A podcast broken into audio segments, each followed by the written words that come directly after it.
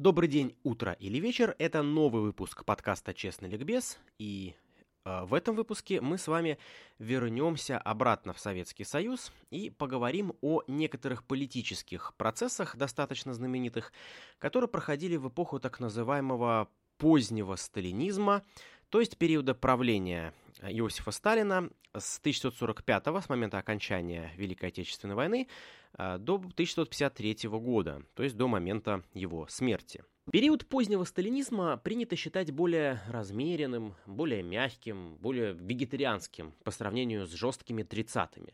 Большой террор вроде как остался в прошлом. С одной стороны, основные цели этого террора были выполнены. Старая большевистская гвардия была ликвидирована, партия была зачищена и полностью обновлена за счет новых, преданных именно личности Иосифа Виссарионовича Сталина членов, которые полностью разделяли и участвовали во всех процессах воспевания его культа личности. Ну а Великая Отечественная война упрочила образ Сталина как генералиссимуса и победителя – Однако на самом деле репрессии скорее поменяли свой характер. Из всеобъемлющих, бьющих по всем ударам, они стали более точечными. Теперь они были направлены либо на конкретные группы чиновников, либо на определенные национальности. В случае с национальностями, ну, все вроде понятно. Великая Отечественная война привела к росту брожения национальных идей особенно на тех территориях, что находились под контролем немцев в годы войны. Сталинская машина активно работала против сепаратистов в Прибалтике, Западной Белоруссии и Украине, и часто не разбирала средств и перегибала палку. Также в лагеря Сибири и Колымы отправились более двух миллионов военнопленных, в том числе и немалое количество красноармейцев, которые побывали в плену и не сумели добыть себе алиби на то, что они не сотрудничали с врагом, а презумпции невиновности в Сталинском Советском Союзе фактически не существовало. Таким образом, численность заключенных системы ГУЛАГ к 1948 году достигает своего абсолютного пика. При этом в том же самом году для осужденных по политическим статьям внутри системы создают особый режим. А, в этом особом режиме с политическими обращаются гораздо жестче, чем с обычными уголовниками. Что же касается разборок на верхах, то тут все тоже не так безоблачно. В 1946 году э, Совет народных комиссаров СССР – СНК, преобразовывают в Совет Министров. Все-таки Великая Отечественная война, она поспособствовала возвращению многих названий, а, да, а, и даже принципов управления, которые были в Российской империи, что там до войны казалось абсолютно невозможным. Это, да, и возрождение патриархата православной церкви, и э, возрождение орденов, принципа орденов, который был в Российской империи, даже возрождение ордена Александра Невского. Правда, конечно, в Российской империи именовался орден святого Александра Невского, но тем не менее. Выглядел он практически точно так же. В общем, у нас теперь, как и в царские времена, снова были министры. Но реформа была связана не просто исключительно с сменой названия, что теперь были народные комиссары, а стали там министры. Число бюрократов резко стало увеличиваться. Увеличивались бюджеты этих министерств, а значит увеличивалась и власть их руководителей. Соратники Сталина, которые занимали ключевые посты э, в структурах власти, были вовсе не так едины и не были однородной командой, как может казаться в свете показного почитания и бесконечных словословий, которые они расточали в адрес вождя. Стремясь закрепить свою власть, они, ну, иногда, конечно, выступали какой-то такой сплоченной командой. Но очень часто не брезговали методами подсуживания, политических интриг, доносов и даже лжесвидетельств. И хотя для населения страны эта борьба на верхах не была особенно заметна, она выразилась в крупных политических процессах против определенных э, личностей, которые получила, э, эти процессы получили в истории название «дел». Именно про наиболее крупные и значимые дела после военного Сталинского Советского Союза мы и расскажем в ближайших выпусках. И начнем, естественно, с самого первого крупного дела – Сразу после Великой Отечественной войны Сталин постремился обезопасить властный Олимп от возможных покушений на власть не только не стажа и не столько его лично, сколько его ближайших соратников, со стороны генералитета, который за годы войны, конечно же, набрал серьезной мощи и теперь его окружал настоящий ореол славы. И главным врагом, скажем так, главным человеком, который больше всего пугал Сталина, был Георгий Жуков, маршал Победы. Убрать его было достаточно сложно. Тем более нужно помнить, что в течение самой Великой Отечественной войны в ходе самой войны Сталин большую часть времени э, делал ставку на Рокоссовского. Именно из Рокоссовского должен был стать тот самый главный маршал, который, ну, там, грубо говоря, и победил в войне. Но Рокоссовский набрал такую популярность и имел такой бешеный авторитет, что где-то начиная с 43-44 года э, Сталин да, он э, как-то э, пытается вставлять палки в колеса в Рокоссовском, это ему получается, и на первые, э, соответственно, места выдвигается именно Георгий Жуков. 27 июня 1945 года, уже после победы над Германией, э, Жуков на даче устраивает э, званый вечер, куда приглашает огромное количество как своих высокопоставленных сослуживцев, э, так и э, представителей московской культурной элиты. На этом вечере произносится огромное количество речей о значимости Георгия Жукова, о его невероятном вкладе в победу, о том, что он маршал победы, и фактически несколько раз именно его называют главным победителем фашистской Германии. Естественно, на следующий день все эти истории и все эти рассказы оказываются на столе у Иосифа Виссарионовича, которому такой расклад крайне сильно не нравится, потому что главный победитель это он, а Жуков в лучшем случае главный помощник. Стоит подметить, что и сам Жуков был человеком властолюбивым и, в общем-то, действительно мог внушить э, опасения Сталину. Он легко набирал авторитет и, в общем-то говоря, уже им обладал не особенно слушал, что ему говорят, всегда прямо выражал свое мнение. В общем, был таким настоящим жестким лидером. Особенно с точки зрения вот таких людей, как сам Иосиф Виссарионович, то есть он, в общем-то, во многом на Сталина в чем-то походил в плане характера и в плане своего желания власти.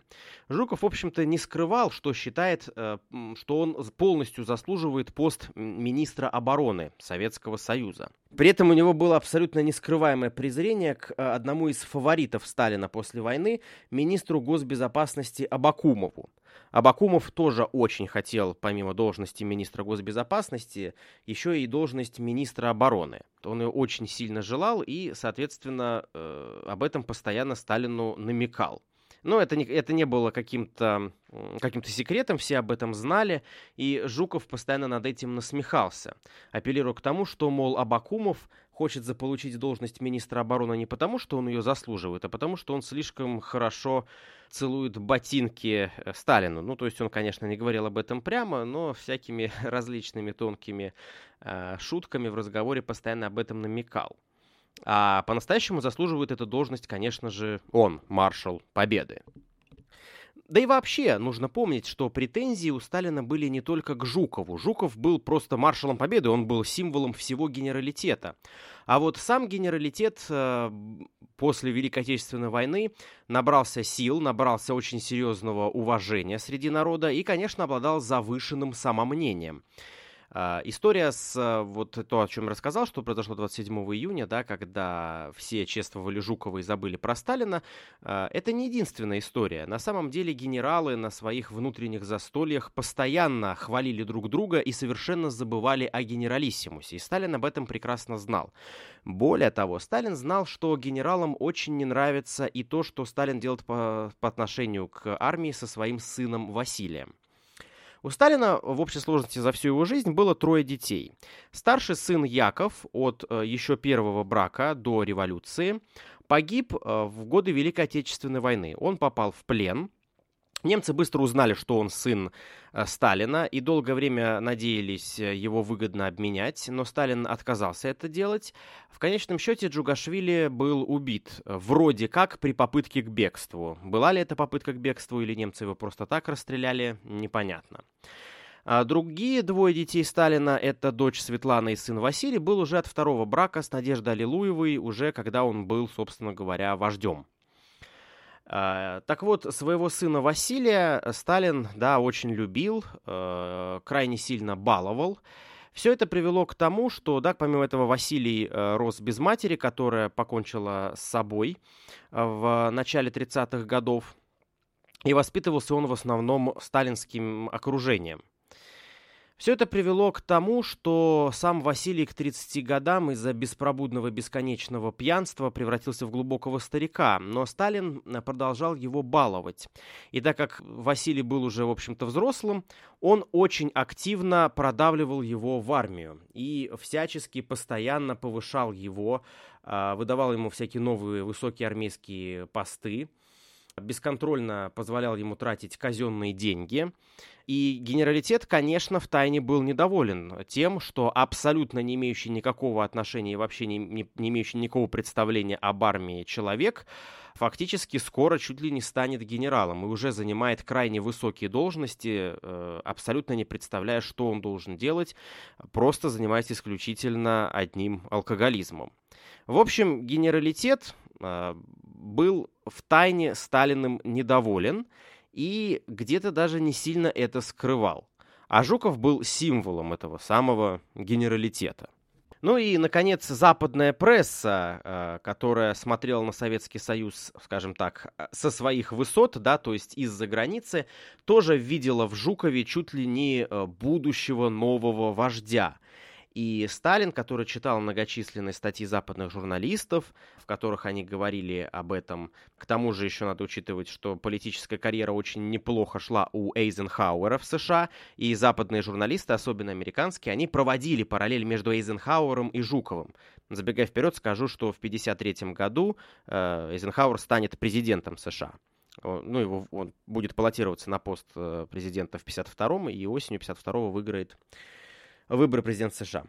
В общем, все это, конечно, сильно смущало вождя народов. Но просто так убрать Жукова физически было уже на самом деле невозможно. То есть это была слишком большая личность, чтобы э, раскручивать против него э, такой процесс, какой был возможен против там Каменева, Зиновьева или Рыкова в 30-е годы. Поэтому э, процесс, который подорвал влияние Жукова, касался его не напрямую.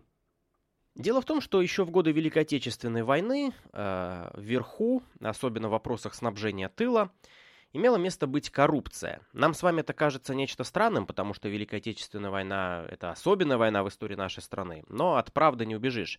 Абсолютно в любой войне, абсолютно любого государства коррупция имела место быть. Конечно, с ней посильно боролись, но в годы войны могли и, грубо говоря, закрыть глаза, потому что были более важные вопросы. Надо было воевать против немцев, и какие-то мелкие э, акты коррупции проходили как бы стороной и, в общем-то, прощались.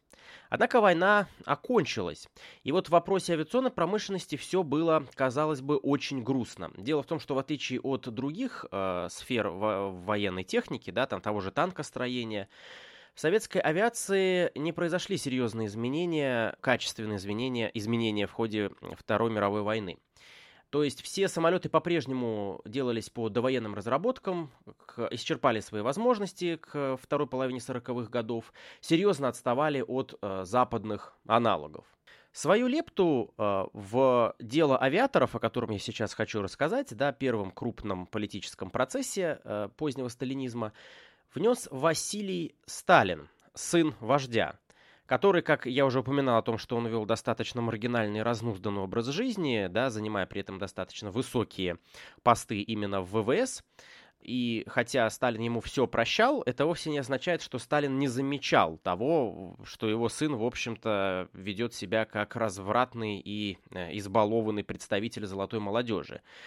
Э, его это явно не радовало. И вот э, Василий Сталин решил, скажем так, реабилитироваться перед отцом за свое поведение, поэтому написал ему письмо, в котором э, честно сказал, что в авиационных строевых частях постоянно очень много летчиков бьется, постоянные бесконечные поломки, и связано это с тем, что Як-9, который принимает на вооружение СССР, имеют дефекты. То есть, таким образом, он продемонстрировал, что он не только бесконечно пьет, ну да, и занимается развратным образом жизни, но еще и следит за состоянием авиационной э, промышленности Советского Союза, выслужился перед отцом. Достаточно быстро по приказу Сталина был арестован маршал авиации Худяков, причем дело это было передано Абакумову, бывшему начальнику СМЕРШа, э, отряда контрразведки в годы Великой Отечественной войны. Худяков э, достаточно быстро дал показания, в которых свалил все на главного маршала авиации СССР Новикова и нар наркома тогда еще, это было вот прям незадолго до реформы наркомов министерства, а, наркома авиационной промышленности Шахурина. Шахурин и Новиков были обвинены в том, что они умышленно принимали на вооружение самолеты и моторы с производственными дефектами. И именно это привело к большому числу катастроф. То есть, проще говоря, занимались коррупцией, закрывали глаза, скорее всего, за взятку на некачественный товар. Пятеро маршалов, осужденных, э, а, арестованных по этому делу, были а, а, осуждены на разные сроки лишения свободы. При этом тень пала и на Маленкова с Берией, которые отвечали за работу авиационной промышленности в самом верху. Во время следствия, и вот это очень важно, были получены показания о попытках Жукова, это цитата из допросов, умолить руководящую роль в войне верховного главнокомандующего, то есть, молде самого Сталина. Практически сразу после ареста и допроса Шахурина и Новикова весной 1946 года были арестованы 74 генерала и офицера группы советских войск в Германии. Их обвиняли в растрате фондов, э, в том, что они вывозили из Германии и Австрии различные картины, драгоценности, имущество, мебель, а, и вывозили их для себя любимых, да, соответственно, не вели этому учет, по большому счету просто грабили эти страны, но это было не так уж и э, плохо с точки зрения советского государства. Плохо было в том, что они советскому государству об этом этом ничего не сказали. Ведь все это должно было быть вывезено э, в Советский Союз именно как государственное имущество. Они все это присвоили себе. И практически всегда э, во всех обвинениях каждого из этих э, 74 генералов или офицеров фигурировала рядом фамилия Жукова. И вскоре пошли разговоры, точнее не разговоры, а документы о том, что некоторые из арестованных дают показания о неком антиправительственном заговоре военных, головой и мозгом которого был сам Георгий Жуков. Сталин дает приказ о том, чтобы начать дело против маршала Победы. Но, как я уже говорил, Жуков был слишком большой фигурой для того, чтобы ликвидировать его физически. Поэтому 9 июня 1946 года выходит приказ министра, уже на тот момент министра, Вооруженных сил Советского Союза, который был подписан лично Сталиным. Там утверждалось следующее. Цитата. «Маршал Жуков, утеряв всякую скромность и будучи увлеченным чувством личной амбиции, считал, что его заслуги недостаточно оценены – приписывая при этом себе в разговорах с подчиненными разработку и проведение всех основных операций Великой Отечественной войны, включая и те операции, к которым он не имел никакого отношения. В уничижительных характеристиках Жукова прорывалось наружу возмущение Сталина претензиями военных. Однако, все-таки, как я уже говорил, Жукова физически Сталин уничтожить не решился. Поэтому, хоть дело на Жукова было и заведено, оно ограничилось лишь э, должностным понижением, ну и фактически публичной дискредитацией маршала Победы. Жукова сослали на второстепенный пост командующего военным округом, ну и по меркам сталинского времени это можно было считать даже наградой. А, более того, да, ближе э, к концу правления своего Сталин э, даже согласился вернуть Жукова обратно в состав ЦК партии. Однако, тем не менее, э, дело авиаторов послужило двум главным целям Иосифа Виссарионовича. Во-первых, он ликвидировал Жукова как важную фигуру и тем самым показал всем остальным, а, что он по-прежнему хозяин и не потерпит никакой конкуренции. А, а во-вторых, под горячую руку попали и многие другие. Помимо Жукова и вышеупомянутых 74 офицеров-генералов, прошедших да, по делу авиаторов, Жертвами этих интриг стали и многие представители генералитета, которые пользовались покровительством Жукова, то есть его ближайшие а, соратники в армии. А, был арестован и расстрелян за попытку реставрации капитализма маршал Кулик. А, был арестован командующий войсками Приволжского военного округа генерал-полковник Гордов, который сослали в лагерь, и он там умер в 1951 году.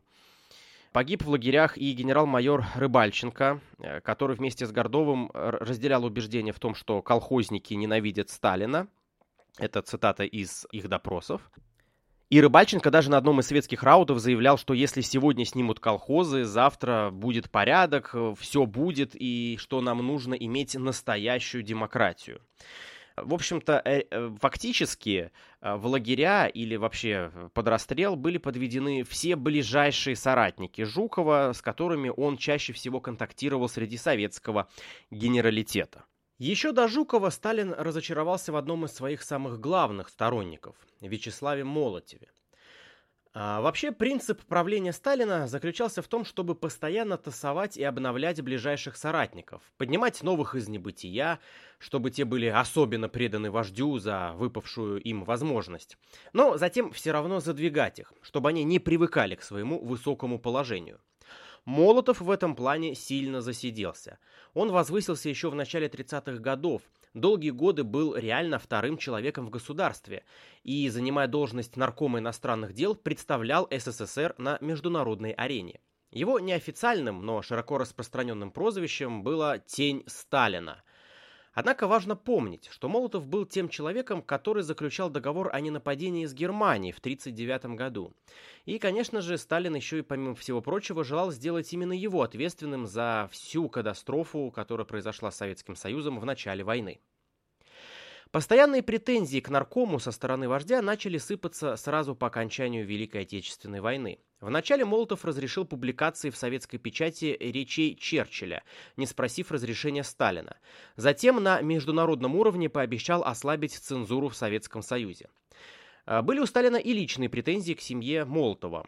А, жена нашего тогдашнего наркома, Полина Жемчужина, э, еврейка по национальности, радостно приветствовала идею создания Израиля и всячески подчеркивала, что является патриоткой еврейского национального государства. Об этом мы еще поговорим позже, но уже тогда Сталин обвинял Молотова, что тот не удержал супругу от, цитата, «ложных шагов и связей с антисоветскими еврейскими националистами». В сентябре 1945 года в Лондоне проходила сессия министров иностранных дел всех государств-победителей. И на этой сессии, в ее начале, Молотов уступил союзникам и позволил участвовать в обсуждении не только представителям СССР, Великобритании и США, но и Франции и Китая. А, по большому счету, это была просто формальность, потому что право голоса эти две страны все равно не имели. Но затем всплыли реальные переговоры, э, реальные проблемы, прошу прощения, и переговоры зашли в тупик. Дело в том, что Сталин желал, чтобы судьбу Японии решали не только одни лишь Соединенные Штаты, но чтобы СССР участвовал в этом э, вопросе, да, вопросе ее послевоенного устройства на равных США. А, идеей Сталина было разделение Японии на южную, то есть э, капиталистическую, и северную, конкретно остров Хоккайдо, который должен был стать коммунистической Японией. Также он требовал отдать под советскую опеку Ливию, бывшую колонию Италии, чтобы закрепиться в Средиземном море. Западные страны, помимо всего прочего, отказывались признавать и работать с коммунистическими режимами Венгрии, Болгарии и Румынии, которые были навязаны этим странам советской армией. Они требовали проведения там демократических выборов. А вот Сталин в своих телеграммах Молотову личных напрямую употреблял в отношении этих государств слова, цитата «мои сателлиты», Сталину не нравилось, что вот эти его требования даже не хотят обсуждаться, поэтому он был готов пойти на срыв переговоров. Уступка Молотова допустить до обсуждений Франции и Китаю э, Сталину, естественно, не понравилась, и он потребовал, чтобы тот от нее отказался. Молотов отказался, но при этом сделал глупость. Он заявил, что это личное требование Сталина. А тут нужно понимать такой вопрос. Сталин был, в общем-то, политиком э, достаточно опытным, и он использовал очень э, старую, как мир, особенно для России, методику. А, он представлялся в глазах западных лидеров как такой спокойный, мудрый, рассудительный лидер, который всегда войдет в положение и, если что, пойдет на уступки. Но этого прекрасного мудрого вождя окружают твердолобые, очень упертые, фанатичные его сторонники, которые имеют на него большое, очень сильное влияние. А, и если что, Сталин говорил, что вот вы знаете, я, конечно, вас понимаю, и я бы пошел на уступки, но мои люди меня не поймут. Посмотрите, вот Молотов, он лоб, он упертый, он говорит нет и не хочет ничего слушать. Извините, ничего не выйдет. Э, также стоит подметить, что э, из стран Запада, да, то есть из-за границы, власть Сталина, они, они слабо себе представляли, насколько сильную диктатуру Сталин, да, насколько сильный культ личности был, насколько сильную диктатуру Сталин построил. Они действительно и честно, искренне полагали, что Молотов, там, Каганович, вся эта братья может э, иметь серьезное влияние на Сталина, может его заставить что-то сделать, да, то есть, что они являются чуть ли не на равных вместе со Сталином властелинами Советского Союза. И, собственно говоря, вот именно эту методику Сталин использовал. Да, в личных телеграммах он писал, что Молотову нужно быть очень упертым, но формально все это выглядело так, что упертый именно Молотов, именно он вот такая вот неуступчивая, да, соответственно, фигура. И когда Молотов говорит о том, что э, вот вот эта уступка, совершенно ничего не значащая, формальная по Франции и Китаю, отзывается, и что это решение Сталина, это рушит вот этот портрет Сталина. А, поэтому Сталин оказывается просто взбешен этим э, решением Вячеслава Молотова. Дальше больше. А, в советской печати ТАСС регулярно выходили обзоры зарубежной прессы, что там пишут о Советском Союзе и о а, нашем правительстве. Э, и вот э, 1 декабря 1945 года один корреспондент британской газеты Daily Herald, он публикует а, статью, в которых пересказывает слухи о том, что скоро Сталин уйдет с поста председателя СНК, главы правительства. На этот пост поставят Молотова. А, ну и, в общем, риторика статьи такая, что, мол, да скоро Сталину все помахают ручкой, новым властелином Советского Союза, новым его главой станет Вячеслав Молотов. Сталин в ярости а, требует от Молотова по телефону, чтобы тот немедленно усилил цензуру, и чтобы подобного, соответственно, в печать даже близко не выходила. Молотов, конечно же, соглашается, но дальше происходит страшная для Молотова, страшная бюрократическая ошибка. Дело в том, что 3 декабря Молотов уже, скажем так, э, ввел новые правила цензуры, гораздо более жесткие. И начиная с 3 декабря все статьи зарубежной прессы проверялись по новым нормам цензуры. Но статьи от 1 и 2 декабря, которые были проверены до этого, решения, а, они как бы были уже проверены.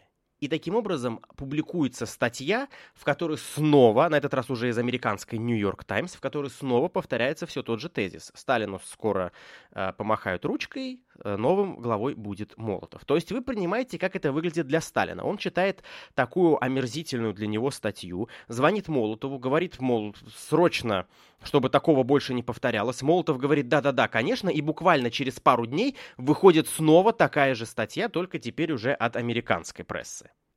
А, Сталин требует от э, четверки своих ближайших соратников Молотова, Берии, Микояна и Маленкова расследовать это дело. Молотов оправдывается, говорит, что ему приписаны слова, которые он не говорил, что это все зарубежные корреспонденты напридумывали и так далее. Объясняет, что статья эта вышла потому, что она прошла цензуру до а, телефонного разговора с вождем и так далее. Но Сталин очень жестко критикует, э, ну, он критикует на самом деле всех, но особенно яростно он критикует именно Молотова, обвиняя его в том, что во всем виноват он, да, что вот это либеральное отношение к иностранным корреспондентам – это попытка Молотова изменить курс нашей политики. Он рассылает письма, причем, чтобы специально унизить Молотова, он отсылает три письма Маленкову, Берии Микояну. Молотову письмо, в котором он критикует Молотова, не отсылает. Говорит, что «я не послал ее Молотову, так как я не верю в добросовестность некоторых близких ему людей». Цитата из письма.